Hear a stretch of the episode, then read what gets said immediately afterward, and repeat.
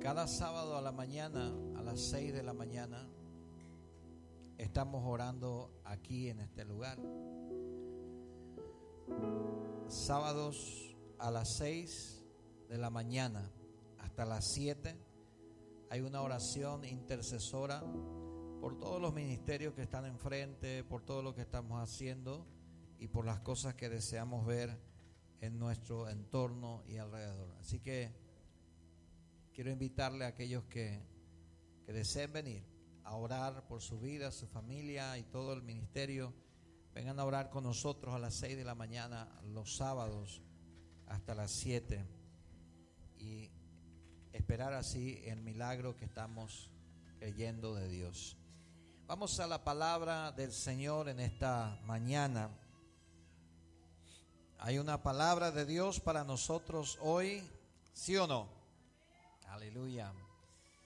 Yo sé que da gusto recibir como anoche una palabra direccionada, una palabra específica. Eso es algo de Dios y Dios ha puesto esta, esta clase de personas para poder impartir crecimiento también a la iglesia. Pero a veces Dios nos habla también por su palabra y no la escuchamos, no la obedecemos, ¿verdad?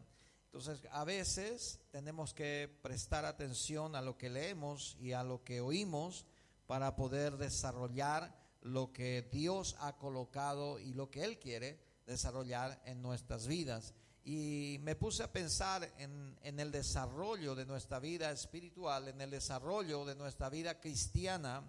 Y algunas veces nace esta pregunta y gente se hace esta pregunta, ¿cómo es que la persona que hace tanto tiempo está conociendo a Cristo, conociendo de Dios o participando en la iglesia, vuelve a cometer errores tan contundentes que no debería haber cometido? Porque una persona que está en la iglesia cristiana, está con su fe en Cristo, espera la salvación, pero sin embargo pasan los años y cuando ve su vida pareciera ser que es un error tras error, metida de pata y parece que nunca sale de aquellos vicios o aquellas adicciones, aquellos pecados que detienen su vida espiritual.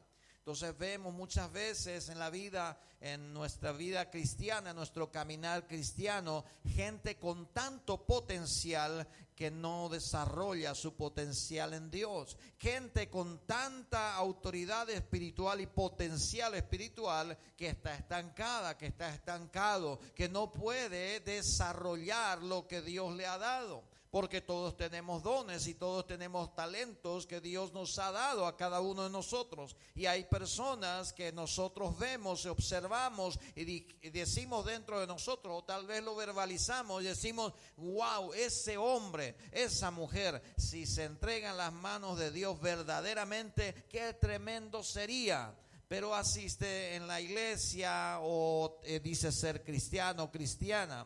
Y yo sé que aquí en esta mañana no está nadie de esa clase, ¿verdad que no?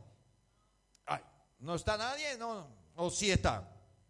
Yo sé que no está nadie, pero yo quiero advertirte de que no caigamos en ese tipo de desánimos. Entonces, esa pregunta surge y la pregunta que en mi corazón estaba, ¿por qué su fe no edifica?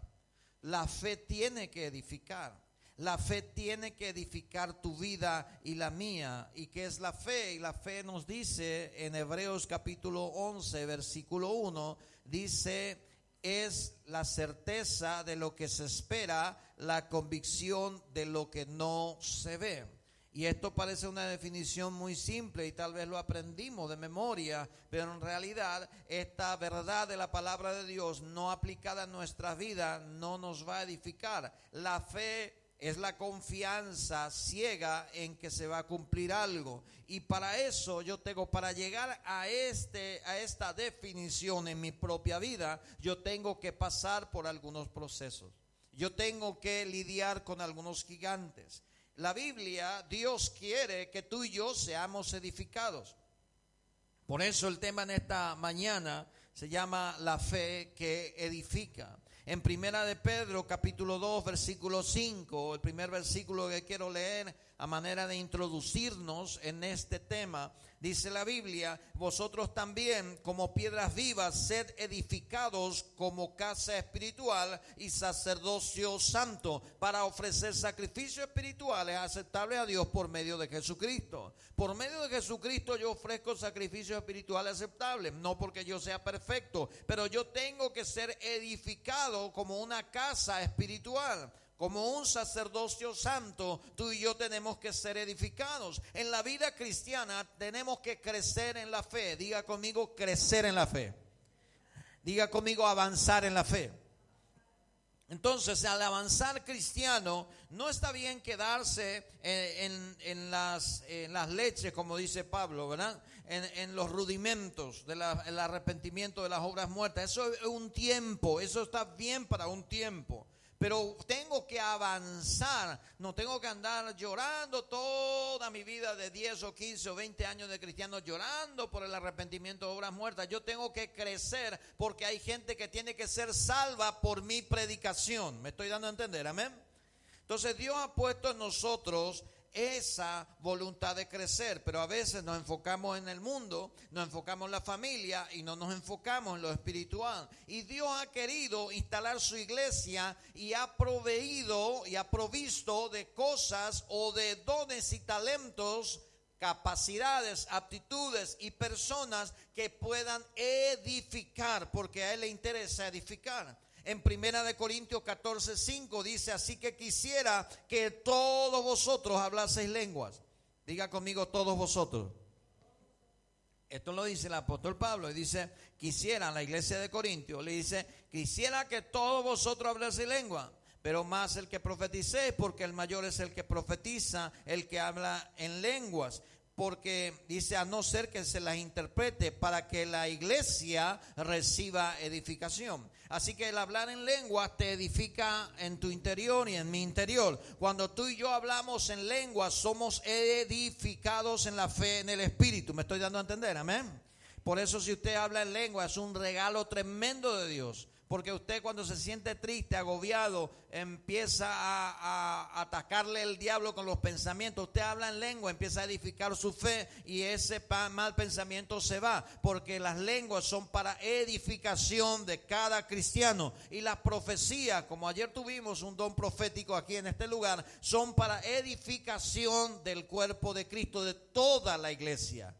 Amén. Así que Primera de Corintios 14, 12 dice, así también vosotros, pues anheláis los dones espirituales, dice, procurar abundar en ellos. ¿Para qué? Para edificación de la iglesia. No dice estancamiento, no dice plantar y quedarte ahí, sino que tenés que edificarte. Efesios 4:12 dice, a fin de perfeccionar a los santos para la obra del ministerio, para la edificación del cuerpo de Cristo. ¿Para qué Efesios 4.12 dice todo eso? Porque Efesios 4.11 dice que Dios instituyó a primeramente apóstoles, profetas, pastores, maestros evangelistas. ¿Para qué? Para la edificación del cuerpo de Cristo. Y hay gente que no quiere ser pastoreado. Hay gente que no quiere ser pastoreada. Hay gente que no quiere ser discipulado. Hay gente que no quiere ser discipulada. Y vale paité, hoy guapaité. Entonces, ¿qué pasa? No se edifica. Diga conmigo, no se edifica. Entonces, ¿por qué? Porque Dios le ha placido ser así. Y dijo, yo voy a proveer pastores, yo voy a proveer maestros, yo voy a proveer profetas, yo voy a proveer apóstoles, evangelistas. ¿Para qué? Para que la iglesia sea edificada. El cuerpo de Cristo tiene que ser edificado. Y no estamos hablando de un edificio de tres pisos, estamos hablando de un avance. La palabra edificación en este lugar, en el griego original, es un avance constante que se note en cambios. Eso quiere decir. Así que un avance constante que se note en cambios. Y una vez les dije en una predicación, no hay ningún mérito en decir, wow, este hace 20 años que se convirtió a Cristo, igualito todavía está. Tremendo, ¿verdad? Mantiene su fe. No, no hay ningún mérito en eso. Para mí no. Porque yo veo en la, Biblia que la gente empezó a crecer en su fe, a avanzar y ser edificados. Y empezar a avanzar y que se note cambios. Cuando una persona se conforma, se convierte en una persona que no tiene sueños nuevos, no tiene aspiraciones nuevas, no tiene metas nuevas, no crecerá, no avanzará, no dejará los hábitos viejos, no cambiará por otros nuevos, no, porque no va a ser edificado, porque simplemente está conformado a su realidad. El conformista no quiere cambiar y piensa que ya es suficiente lo que logró. El conformista es reacio a los cambios, no quiere cambiar y se opone a los cambios. Nosotros no debemos de conformarnos a nuestro estado actual. Debemos agradecer por este estado actual y avanzar para más. El conformista no desea cambios, está en contra de ellos. ¿Para qué, pastor, vamos a orar a la mañana a las seis? ¿Para qué vamos a ayunar? ¿Para qué vamos a hacer esto? ¿Para... Estamos bien o así espectacular. Estamos, quiere hacer otra vez algo, ¿verdad? A ella misma quiere hacer otra vez algo, ¿verdad? ¿Para qué es lo que quiere hacer otra vez? ¿Por qué quiere hacer culto profético? ¿Qué es lo que quiere hacer otra vez, verdad? Porque estamos bien o domingo en el culto y ya está, ¿verdad? El conformista es así. No le vas a sacar, no le vas a cambiar porque no quiere nada de cambio en su vida. Él quiere conformarse. Pero el conformista, tristemente, no llega al cielo. El que llega al cielo es el que es edificado en Cristo, el que avanza. El conformista se quedará en la tierra y el anticristo gobernará.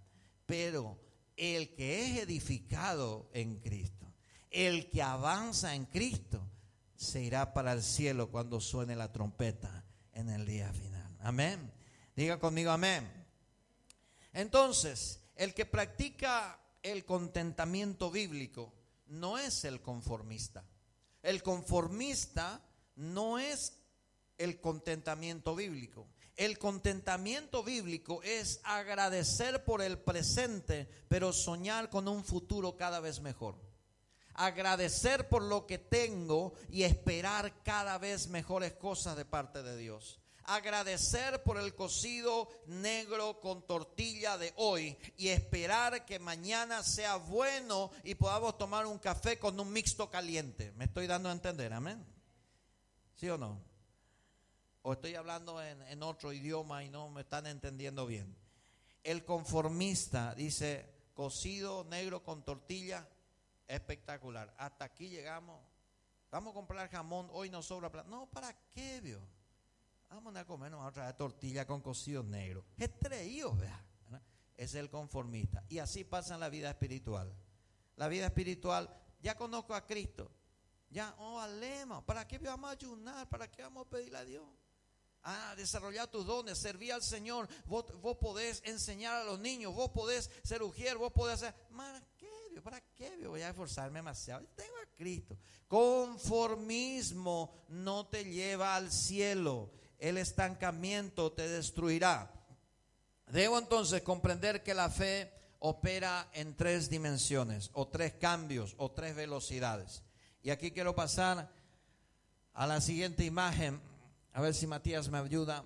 La fe de salvación, la fe de vivir por fe y la fe de caminar por fe. Estos tres no pueden ser disociados. Si son disociados, estos tres, si solamente tenemos la fe de salvación y no hay contacto con el vivir por fe ni el caminar por fe, pues entonces tenemos una vida estancada cristiana. Somos cristianos pero estancados. Somos cristianos pero no avanzamos. Pero si empieza a generar la rueda más grande, déjame esa imagen por favor. Deja tu mano quieta por favor. Eh, caminar por fe, la rueda más grande. La rueda más grande es el caminar por fe. Es la que nos mueve, es la más es la mayor, es la más grande, pero lo más pequeño es el que empezó a mover todo. La rueda más pequeña es el que empezó a mover todo, la fe en la salvación en Cristo Jesús. Y aquí entro en el tema que quiero hablarte. Lo primero es recibir el Evangelio por fe. Lo primero. Entonces tú y yo estamos aquí porque hemos recibido el Evangelio por fe. Dice Juan 1.12, más a todos los que le recibieron, los que creen en su nombre, le dio potestad de ser hechos hijos de Dios. Tú y yo estamos aquí por eso, porque hemos creído en Jesús. Creer en Jesús como hijo de Dios, Mesías y Salvador. Es tu primera fe, es mi primera fe. Es ahí donde entramos. No se trata de buscar la manera de ser salvos. Se trata de creer en Jesús para ser salvos. No se trata de buscar la manera en agradar a Dios y que Dios me lleve al cielo porque soy muy bueno. Se trata de creer en la justicia de Jesús, creer en Jesús. Gálatas 3:26 dice, pues todos sois hijos de Dios por la fe en Cristo Jesús.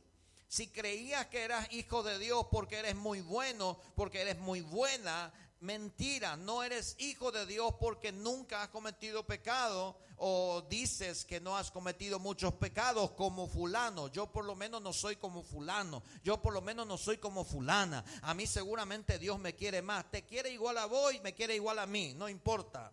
Dios le quiere a todos por igual. Dios no hace acepción de personas. Entonces, ¿qué es lo que está pasando? Jesús venció en la cruz, pagó mis pecados y yo tengo que creer en eso también dentro de esto está creer en Jesús que pagó mis pecados. En Romanos 3:22 dice, la justicia de Dios por medio de la fe en Jesucristo para que todos los que crean en Él, porque no hay diferencia. Es decir, confiar en Dios, que Él limpia mis pecados, también es fundamental en esta primera rueda de la fe de la salvación. Entonces yo no voy a andar pagando mis pecados, yo voy a confiar en que Él perdonó mis pecados. Si se acuerda de gente que viene a la iglesia y dice, seguramente en unos años tal vez Dios puede usar mi vida porque todos estos años voy a tener que pagar las consecuencias de mi pecado. Yo sé que Dios me va a castigar por 10 años más o menos porque yo era terrible.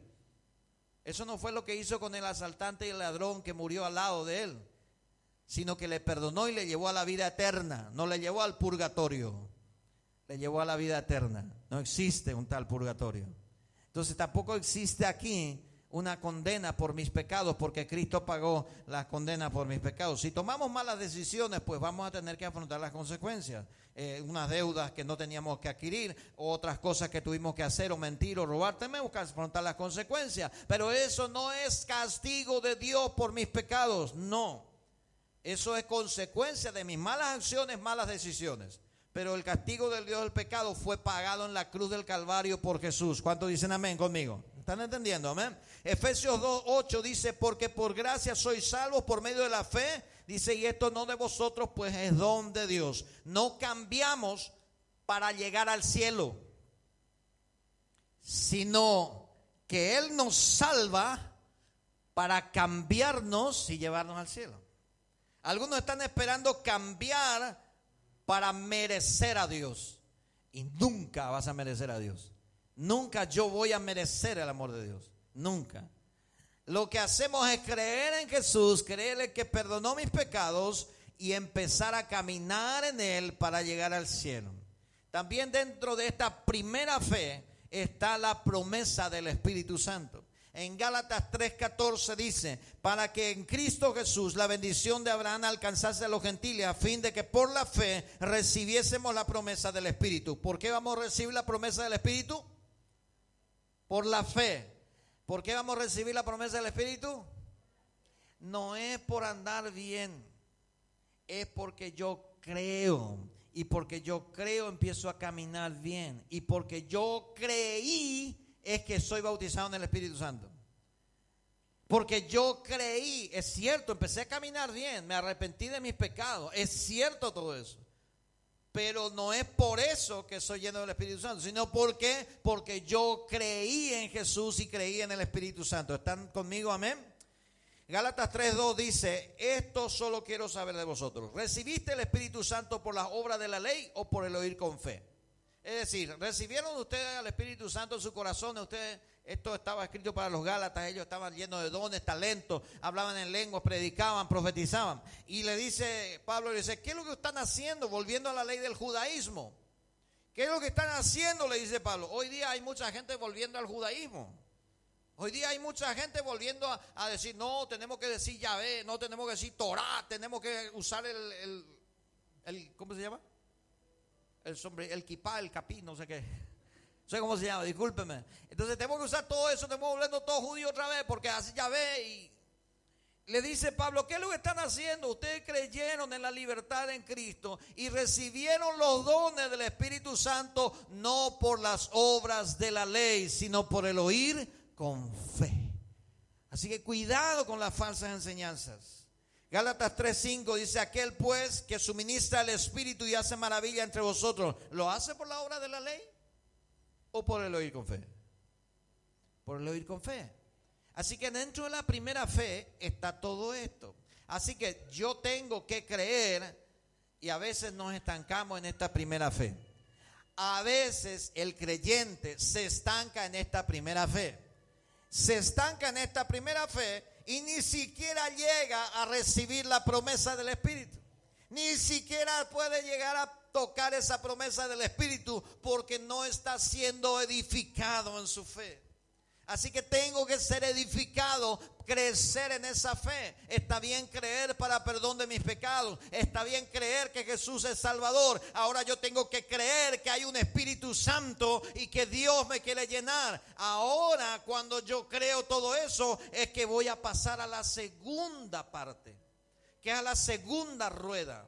¿Y cuál es la segunda rueda? Lo segundo es vivir por fe. Yo vivo por fe. Y lo primero que aquí encuentro es, para vivir por fe, es practicar lo que creo. Diga conmigo, practicar lo que creo. Entonces, si yo practico la fe que profeso, empiezo a caminar en esta segunda rueda.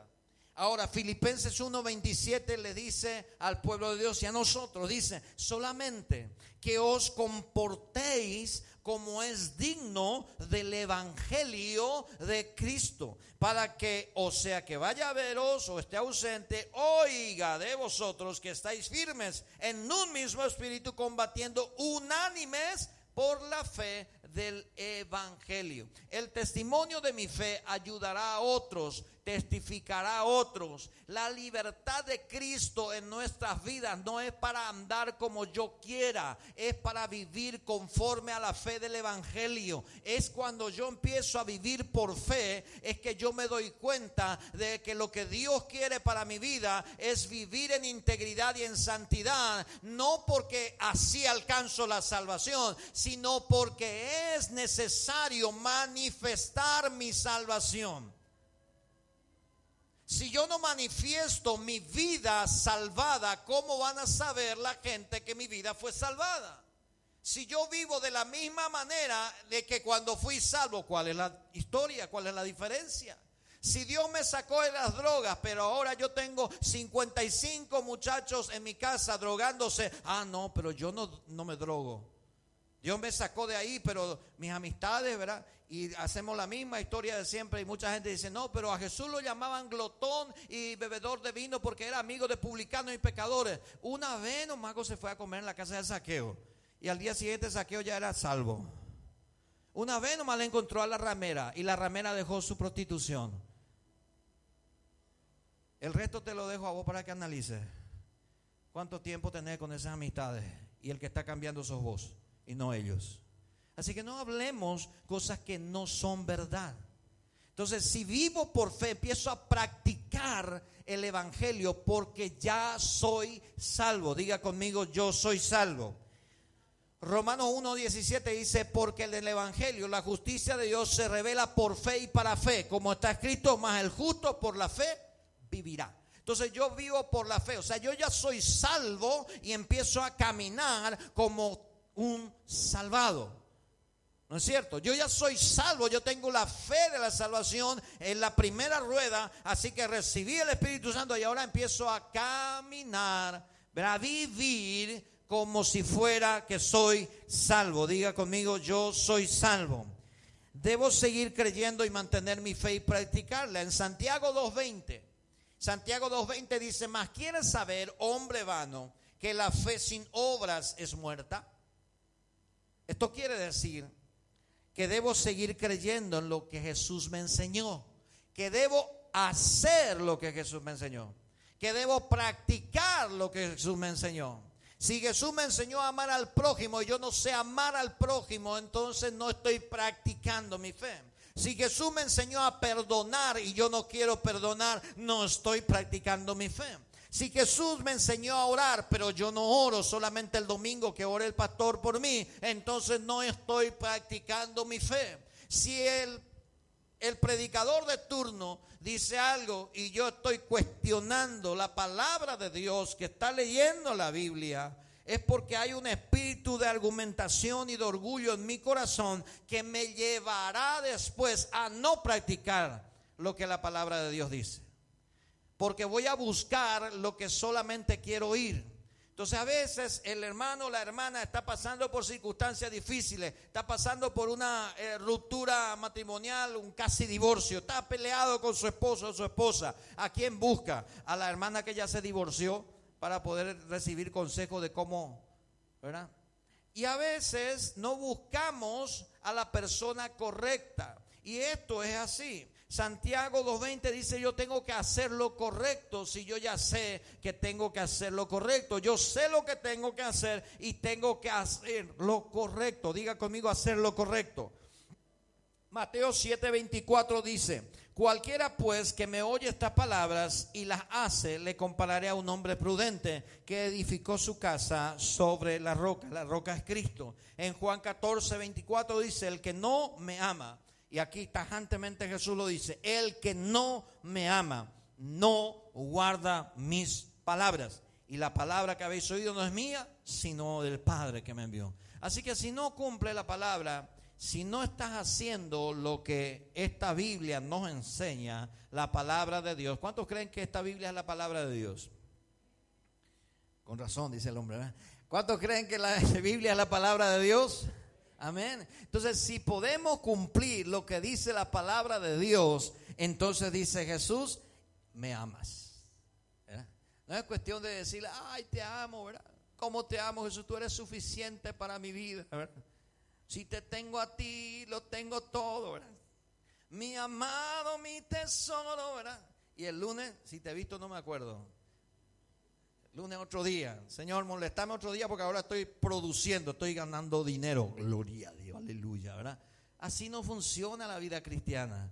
Y es algo que tenemos que aprender. Como cristianos no podemos y no debemos disociar nuestra vida laboral de nuestra vida iglesia. Porque nosotros somos cristianos aquí en la iglesia y allá afuera, ¿no es cierto? ¿Sí o no? Entonces, si yo disocio, no, acá yo, acá yo, eh, no, acá es taurón, eh, ¿verdad? Así me porto en el trabajo y vengo a la iglesia. Dios te bendiga, hermano. Gloria a Dios, hermano. Amén. Gloria a Dios, aleluya. Pues está equivocado, está viviendo una vida totalmente disociada tienes que ser cristiano en la iglesia y cristiano allá afuera. ¿Cuántos dicen amén? Cristiano en tu casa, cristiano en el trabajo y cristiano en la iglesia. Y esto es duro para muchos de nosotros, porque algunas veces nos gusta estar en empatía con el incrédulo y el impío. Y el impío dice chistes verdes y yo también digo chiste verde. Y el impío dice palabrotas y yo también digo palabrotas. ¿Para qué? Para poder caerle bien a ese impío. Tú no necesitas caerle bien a nadie. Tú necesitas agradar a Dios y vivir como cristiano. ¿Cuántos dicen amén a eso? Amén. Así que esa es la segunda parte de nuestra fe. Vivir como Cristo quiere que vivas. Y no depende, a veces atacamos la segunda rueda y no la primera. La primera es la que me lleva a mover la segunda. Y si yo no ataco la primera, la segunda me causa estrés y frustración. Yo tengo que atacar la primera rueda. Si verdaderamente crees en Cristo Jesús, verdaderamente serás salvo y verdaderamente caminarás en una santidad porque ya eres salvo. Y verdaderamente confiarás en la eternidad porque ya eres salvo. Y verdaderamente te portarás como hijo de Dios porque crees que ya eres salvo. Pero si ataco la segunda rueda, provoco frustración. No, así no tenés que vivir vos sos cristiano. No, así no tenés que hacer vos sos cristiano. Así no tenés que hacer. Y no puede porque ni siquiera está en la primera rueda. No puede porque la primera rueda no está rodando.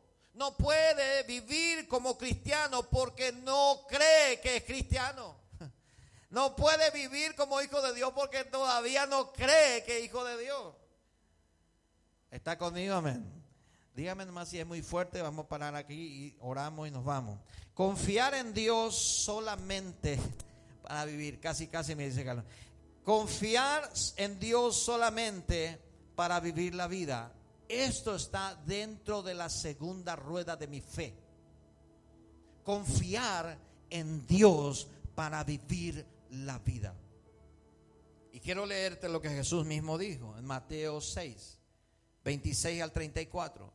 Mirad las aves del cielo, no siembran ni ciegan ni recogen en graneros, y vuestro Padre Celestial las alimenta. ¿No valéis mucho más vosotros que ellas? ¿Y quién de vosotros podrá, por mucho que se afane, añadir una estatura a su estatura un codo? Y por el vestido, ¿por qué os afanáis? Considerad los lirios del campo, cómo crecen, no trabajan ni hilan. Pero os digo que ni aun Salomón con toda su gloria se vistió como uno de ellos. Y si la hierba del campo que hoy es y mañana se echa en el horno, Dios la viste así, ¿no hará mucho más con vosotros hombres de poca fe? No os afanéis pues diciendo que comeremos, que beberemos, que vestiremos, porque los gentiles buscan estas cosas pero vuestro Padre Celestial sabe que tenéis necesidad de todas estas cosas. Mas buscar primeramente el reino de Dios y su justicia y todas las cosas os serán añadidas. Así que no os afanéis por el día de mañana, porque el día de mañana traerá su afán y basta a cada día su propio mal. ¿Qué es lo que Jesús quiere enseñarnos aquí? A vivir por fe. ¿Qué es lo que Jesús quiere enseñarle a los discípulos de nosotros? A vivir por fe. Si tú no puedes vivir por fe, no puedes caminar por fe.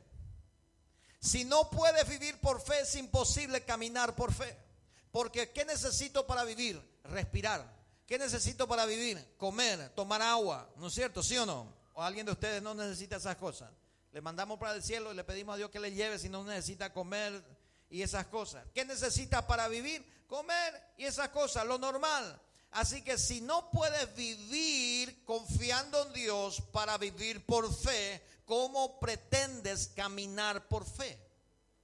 ¿Cómo pretendes caminar por la fe en Dios si ni siquiera lo básico de confiar que mañana tendrás comida no puedes hacerlo? Lo básico de confiar de que Dios te va a dar el sustento no puedes. Confía en tu fuerza, confía en tu, en tu capacidad. No tengo que hacerlo. Yo tengo que hacerlo. ¿Quién va a hacer si yo no lo hago? Si yo no lo hago, se muere el mundo, se cae la casa, se cae. Mentira, Dios te cuida. Si las aves del cielo ni siquiera siembran. ¿Se da cuenta cómo todavía muchas veces ni siquiera llegamos a esa fe? ¿Se da cuenta que muchas veces nos estancamos en la primera fe? ¿Se da cuenta que muchas veces en nuestro caminar cristiano por momentos estamos en la segunda y la tercera rueda, wow, wow, y mañana estamos otra vez en la primera peleándonos con si somos hijos de Dios, no somos hijos de Dios, si Dios me ama, no me ama, si voy a vivir por fe, si es que voy a vivir por fe, yo tengo que confiar de que Dios proveerá y multiplicará. Cuando dicen amén? Si voy a vivir por fe, yo tengo que confiar que Él provee. Si voy a vivir por fe, no es que no voy a trabajar, es que voy a trabajar confiando en Dios. Es que voy a sembrar confiando en Dios. Yo no confío en la tierra, yo no confío en el sol y en la lluvia, yo confío en el Dios Todopoderoso que da el crecimiento a la semilla. Yo no confío en el trabajo ni en el fulano que me da el trabajo, yo confío en Dios que me da el sustento. Yo no confío en el gobierno de turno que puede hacer que las cosas marchen mejor en el trabajo. Yo confío en Dios que me ha dado el trabajo y que me sostiene. Amén. Si no puedes confiar para vivir por fe, no puedes llegar a la tercera rueda a caminar por fe. Porque caminar por fe te exigirá más, te pondrá más a prueba. Y por eso necesitamos aprender a vivir por fe. La vida es más que el alimento y los cristianos muchas veces se preocupan más por su alimento. Cómo vivir aquí en la tierra. La vida es más que el alimento, dijo Jesús. Y a veces nos preocupamos más por el alimento, gastamos más en alimento. Haga un balance en su casa. Cuando tenga tiempo, le va a hacer muy bien. Y si supera el 70 y el 80% de sus ingresos gastando en comida, está mal. No puedes comer de 70 80% de tu salario en comida. ¿Por qué lo hacemos? Porque la comida nos da felicidad.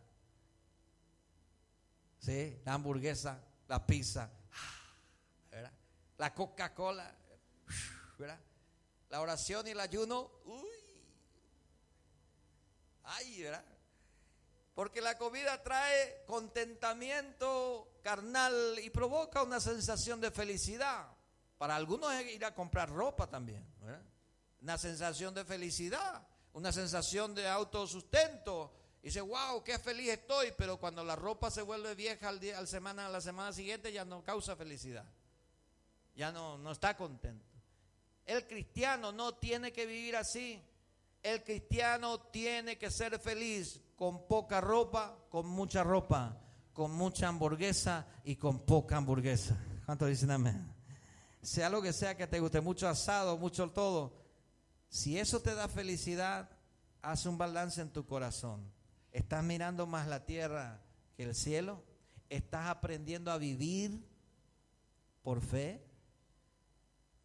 En Juan capítulo 16, versículo 33 dice, estas cosas hoy he hablado para que en mí tengáis paz. En el mundo tendréis aflicción, pero confiad en mí, yo he vencido al mundo. Hebreos 11:4 dice, por la fe Abel ofreció a Dios más excelente sacrificio que Caín, por lo cual alcanzó testimonio de que era justo, dando a Dios el testimonio de sus ofrendas y ha muerto aún habla por ella. ¿Qué quiere decirnos eso? De que Abel tuvo fe para ofrecer la ofrenda que trajo, la primogenitura. Abel tuvo fe, Caín no tuvo fe. Abel vivió por fe. Él dijo, yo voy a ofrecer lo primogénito de mis ovejas. No sé si las otras van a parir, no sé si la, mañana viene una tormenta o, se lo come un lobo. No sé qué va a pasar mañana. Pero yo vivo por fe, así que le entrego las primicias a Dios. ¿Me están entendiendo? Amén. Pero hay gente que no ha podido vivir por fe. ¿Sabe por qué cuesta tanto sembrar y dar y diezmar y ofrendar? Porque hay mucha gente que no puede vivir por fe. no puede vivir por fe todavía. Está todavía en la primera fe tratando de, y se quiere pasar a la segunda, y luego se va otra a la primera, y no puede. Dentro de esto también está la perseverancia en la fe. Hebreos capítulo 10, versículo 37 al 38 dice, porque aún un poquito, y el que ha de venir vendrá y no tardará, mas el justo por la fe vivirá. Caminar por fe exigirá mucho más que solo vivir por fe. La vida por fe se trata de vivir en esta tierra perseverando en nuestra fe, confiando que Él provee. Vivir por fe significa caminar en esta tierra y confiar que Dios proveerá. Y confiar también de que Él vendrá en algún momento. En segunda de Pedro 3.9 dice, el Señor no retarda su promesa según algunos lo tienen por tardanza, sino que es paciente para con nosotros, no queriendo que ninguno perezca, sino que todos procedan al arrepentimiento. Amén. La segunda venida, decía un hombre, la segunda venida Cristo viene pronto y le dice el otro, no, desde que yo me convertí, escucho Cristo viene pronto y todavía no vino. Desde que yo me convertí en el año 1987, yo escuché Cristo viene pronto, Cristo viene pronto y nunca viene. Acá dice Pedro, ¿por qué? Porque todavía no estás arrepentido. Porque todavía vos que estás diciendo que nunca viene, no estás arrepentida. Y el que no venga todavía es la muestra de misericordia para tu vida y la mía, para que podamos arreglarlos delante del Señor. Mateo 10, 22 dice, y seréis aborrecidos por todos por causa de mi nombre, mas el que persevere hasta el fin, este será salvo. Entonces, la primera rueda me lleva a la salvación, la segunda rueda me ayuda a vivir en Cristo, vivir por fe, confiar en las cosas de Dios, confiar en lo arriba y también me ayuda a esperar esa promesa, a no desistir para ser salvo. Apocalipsis 2.7 dice, el que tiene oído, oiga lo que el Espíritu dice a las iglesias, el que venciere le daré a comer el árbol de la vida, el cual está en medio del paraíso de Dios. El que venciere, no aquel que se sienta a no pelea El que se sienta y dice, ahora ya soy cristiano, estoy en el búnker de la salvación, estoy en el Titanic de la salvación, que los pastores prediquen, que el grupo de alabanza cante, que hagan todo y yo me siento en primera clase a disfrutar de mi vuelo directo a la salvación. Pues no es así. Vas a tener que remar. Esto es un bote que tenemos que pelear y remar todos en nuestra vida, en nuestra familia. Y si eres padre de familia, tú eres el capitán del barco y tienes que remar para conseguir esto que es vencer para lograr la vida eterna. Y si eres hijo, si eres hija, es que tu vida está en el timón, tú eres el que gobierna y tienes que darle oportunidad a Jesús que pueda guiarte a esa verdadera salvación. Le hablé de que vivir por fe muchas veces es difícil. Y la tercera rueda, lo tercero es caminar por fe. ¿Qué significa esto? Y Hebreos 11.8, vamos a leerlo. Hebreos 11.8 nos detalla y nos dice así, por la fe Abraham, siendo llamado, obedeció para salir al lugar que había de recibir como herencia y salió sin saber a dónde iba. Diga conmigo, salió, no, fuerte, salió sin saber a dónde. ¿Cuántos se animan a hacerle caso a Dios? Así. Andate allá y ¿a dónde? Andate. ¿Y qué colectivo agarro? Andate nomás allá. Y te vas. El único camino que tenía Abraham salió y se fue. A la tierra que te mostraré y él creyó. Eso es caminar por fe. Dios le estaba probando a Abraham y Abraham obedeció. Muchos de nosotros queremos ser como Abraham, ¿verdad? La, la promesa de Abraham son para nosotros, pero ni siquiera la primera rueda estamos, ni la segunda. No, las promesas de Abraham son para mí, son para aquel que cree, son para aquel que camina en fe. Entonces, ¿cuántas veces Dios te dijo algo y no lo has hecho? ¿Cuántas veces recibiste un consejo de Dios a través de alguien, a través de una persona y empieza a cuestionar y empieza a decir, no, pero será que sí, será que es cierto, yo no lo quiero hacer y hace otra vez lo que quiere hacer? Hace lo que te gusta hacer. Abraham seguramente no le gustó esta orden. Andate, toma tu tienda y andate. Menos mal, decía un pastor, menos mal que la esposa de Abraham no era latina, dice. Era hebrea, porque imagínense decirle a la mujer, vamos, me habló Dios y vamos. ¿A dónde? No sé, vamos allá. Imagínense. Y esa fue la realidad de Abraham. Eso no fue un cuento de hadas, fue la realidad de Abraham.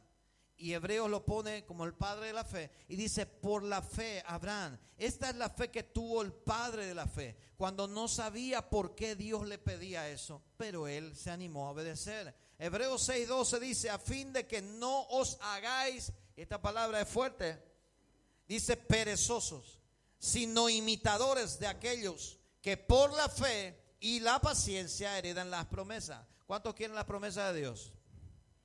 ¿Cuántos quieren la promesa de Dios? Acá dice la Biblia que no tenemos que ser perezosos y tenemos que imitar a los hombres de la fe. Así que decirle a que tenés al lado, no seas perezoso imita a los hombres de la fe. La palabra de Dios nos advierte que no caminar por la fe que tenemos entonces es pereza. La palabra de Dios nos advierte que no obedecer a Dios en lo que Él nos mandó y caminar por fe es pereza. No quieres hacerlo. No quieres cambiar. No quieres hacerlo. Dios te mandó a orar. No quieres. Pereza.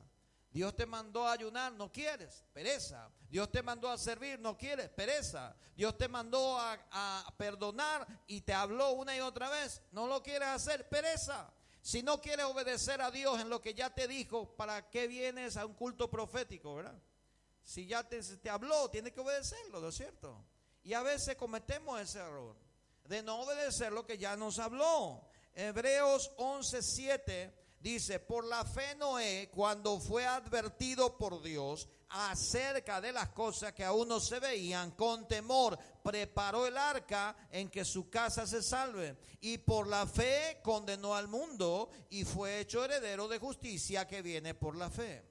Es decir, si escuchamos a Dios, a través de la Biblia, por medio de la palabra de Dios impartida y no obedecemos, caemos en pereza y peligrosamente nuestra familia será condenada porque yo fui un perezoso. Porque yo fui un perezoso con Dios, mi familia está en riesgo de caer en todo tipo de males.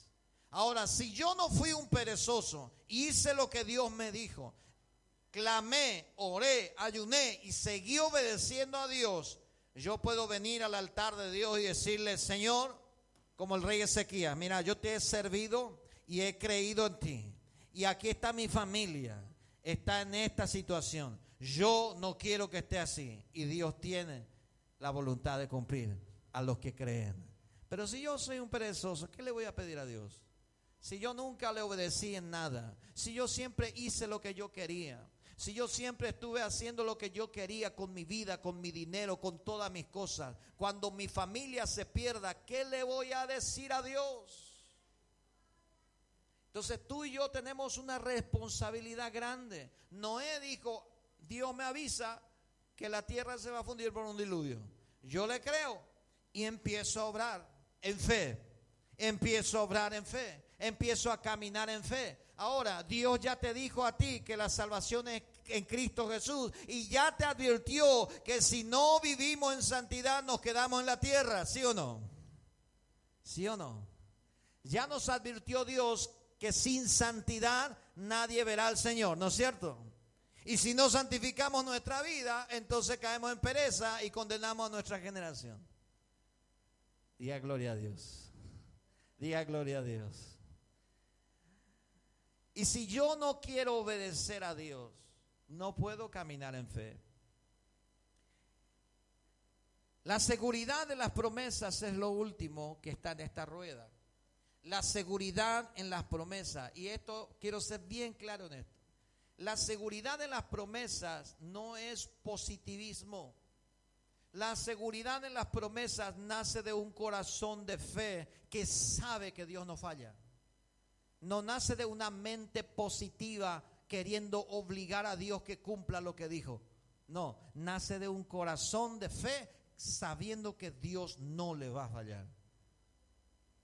Entonces la fe en su promesa no es pararme a decir, yo creo que mi familia será salva y esto y lo otro, pero yo acá estoy diciendo, acá estoy diciendo en mi boca, en mi mente, pero en mi corazón no creo.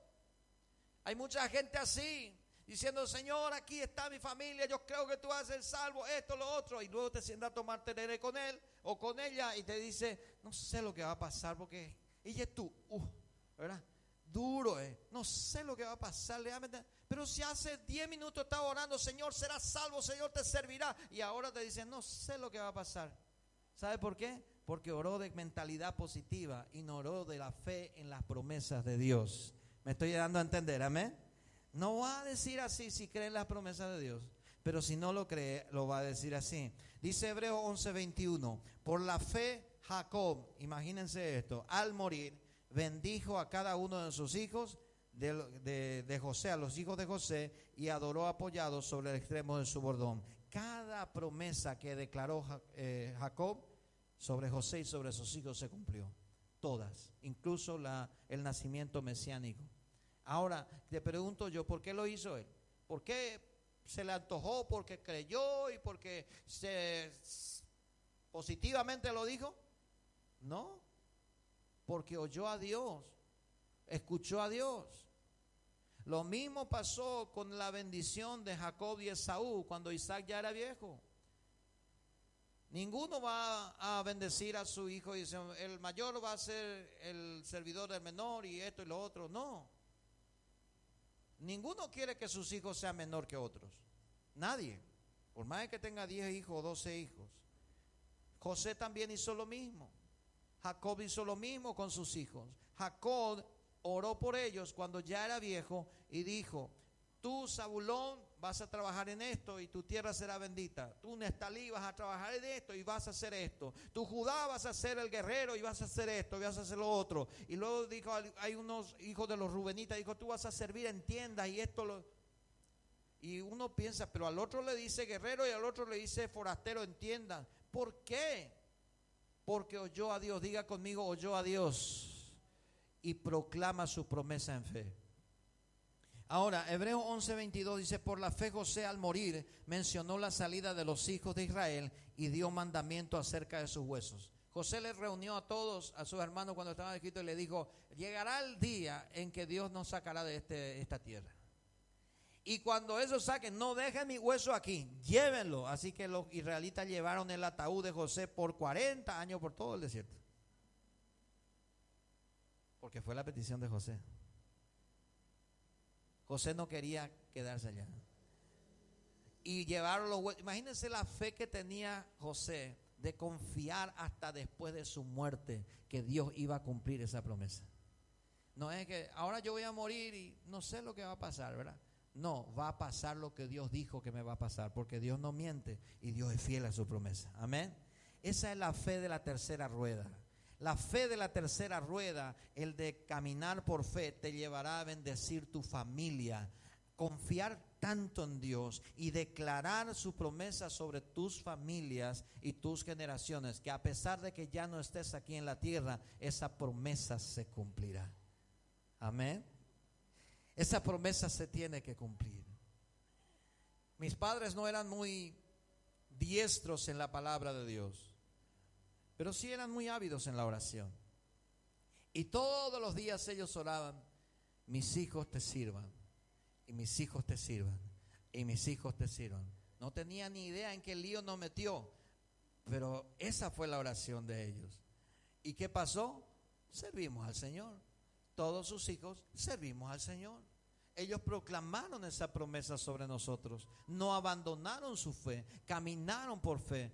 Y ellos ya no están aquí en la tierra hoy, mis padres ya no están, pero sus hijos, por nada del mundo, abandonaremos el servicio a Dios.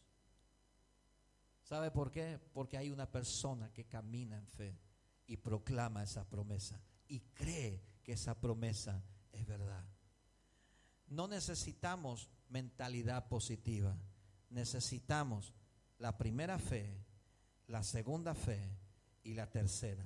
La primera es de la salvación en Cristo, la segunda es de aprender a vivir aquí en la tierra por fe y la tercera es de caminar oyendo la palabra de Dios por fe. Ah, pero ¿por qué esto? Porque Dios lo pide. ¿Por qué tengo que salir? Porque Dios lo pide. ¿Por qué tengo que dejar? Porque Dios lo pide. A mí me ha tocado dejar cosas que no pensé dejar. Y le he dicho a mi esposa, no sé qué voy a hacer. Y me dice ella siempre, sabiamente me dice, ¿y si Dios te pidió y no le obedecer? Vas a tener tu consecuencia. Yo prefiero estar contigo obedeciendo que disfrutar de la vida en desobediencia. Y yo le digo, eso mismo lo, lo que yo dije. Eso mismo yo decía. Así que vamos a obedecer. Y nos tiramos en cosas locas por obediencia. Diga conmigo, obediencia. Pero no podemos llegar a esa rueda, hermanos y hermanas, si no aprendemos la primera, la salvación, la identidad, y la segunda, el vivir. Cada día Dios te enseña a vivir por fe. Cada día hay, una, hay un cobrador que te espera ahí que te dice, Dios, aprende a vivir por fe. Cada día hay una cosa que aparece por ahí, aprende a vivir por fe, todavía no es el tiempo querer comprar la planta, querer comprar la ropa, querer comprar el auto, todavía no es el tiempo, aprender a vivir por fe. Cada día hay circunstancias en la vida que te están enseñando a vivir por fe. Y luego vas a caminar por fe cuando la gente te va a decir, estás loco, ¿cómo vas a hacer eso? Es lo que a nosotros nos dijeron mi esposa y yo cuando veníamos a Ciudad del Este, hace 11, 12 años atrás. 11, 10, eh, y dice la gente, Usted está loco. No, no está bien lo que haciendo. ¿Consultaron a Dios usted? Porque no está bien lo que están haciendo. Usted está loco, ¿no? Eh, demasiado espiritual o son y no. ¿Verdad? Deja sufrir. Hermanos y hermanas hablándonos a nosotros con todo el corazón del amor. Dice, van a ir a sufrir allá. Les va a pasar mal. Dios te da sabiduría, te dice. Así me dijeron a mí. Dios te dio inteligencia, te dio sabiduría. Pensá bien lo que estás haciendo. Y acá había desobediencia, obediencia, desobediencia, obediencia. Le quería decir, no, no tenés ni idea de lo que yo siento. Porque la obediencia es mucho más fuerte que la razón. El corazón arde por la obediencia y supera el razonamiento. Y eso es lo que le pasó a Abraham, lo que le pasó a José, lo que le pasó a Jacob. Es la obediencia calando hondo en tu corazón y llevándote hacia donde Dios quiere que te vayas, hacia donde Dios quiere tenerte, donde vas a ser productivo y fructífero. Dios te va a bendecir, porque Dios es fiel. Jacob tuvo hambre en Egipto, en, en, en, Gerar, y tenía que descender a Egipto por, por hambre, por, por, por peste, por todo. Y Dios le dice, no, no, no, no, no, vos te vas a quedar aquí. No vas a descender a Egipto. Acá vas a vivir y plantó esa tierra seca, sin lluvia, árida, donde nadie producía. Y ese año él produjo al 300%. Dios está buscando gente que camine por fe para bendecir de una manera extraordinaria. ¿Cuántos en esta mañana quieren caminar por fe? Amén. Queremos caminar por fe. En esta mañana viviremos por fe y también honraremos la primera fe, la que mueve toda esta estructura. ¿Sabe que esto es un engranaje? Voy terminando y cerrando con eso, si me pueden ayudar. Yo quiero terminar con esto. Esto es un engranaje. Les dije que no puede ser disociado porque vamos a padecer. El engranaje que necesita para moverse, para funcionar bien. Un aceite, ¿verdad? Un aceite. Y ese aceite es el amor de Dios en el corazón de nosotros. Ese aceite es el amor de Dios. Por eso dice, arraigados y cimentados en amor, edificados los unos a los otros.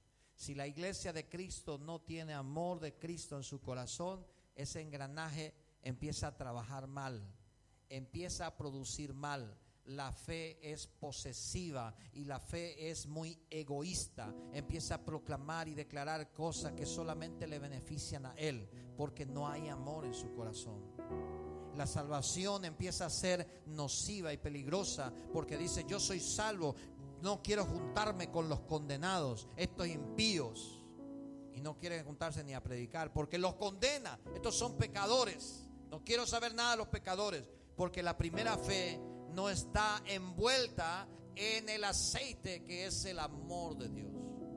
El amor de Dios es el que cubre multitud de pecados, dice San Juan. Así que el amor de Dios envuelve la primera fe y hace que circule bien para la segunda fe, que es vivir por fe. Porque el amor de Dios hará que yo crea que Dios me ama, por eso me sustentará.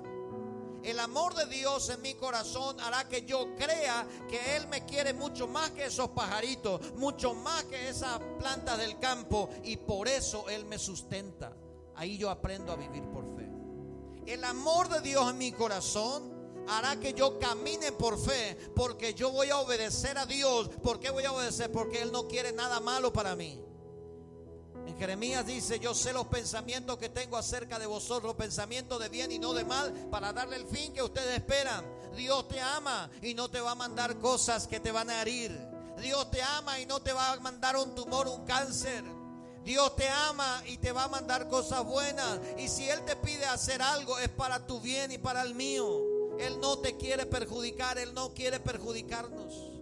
Por eso el amor de Dios es el aceite que tiene que hacer funcionar este engranaje.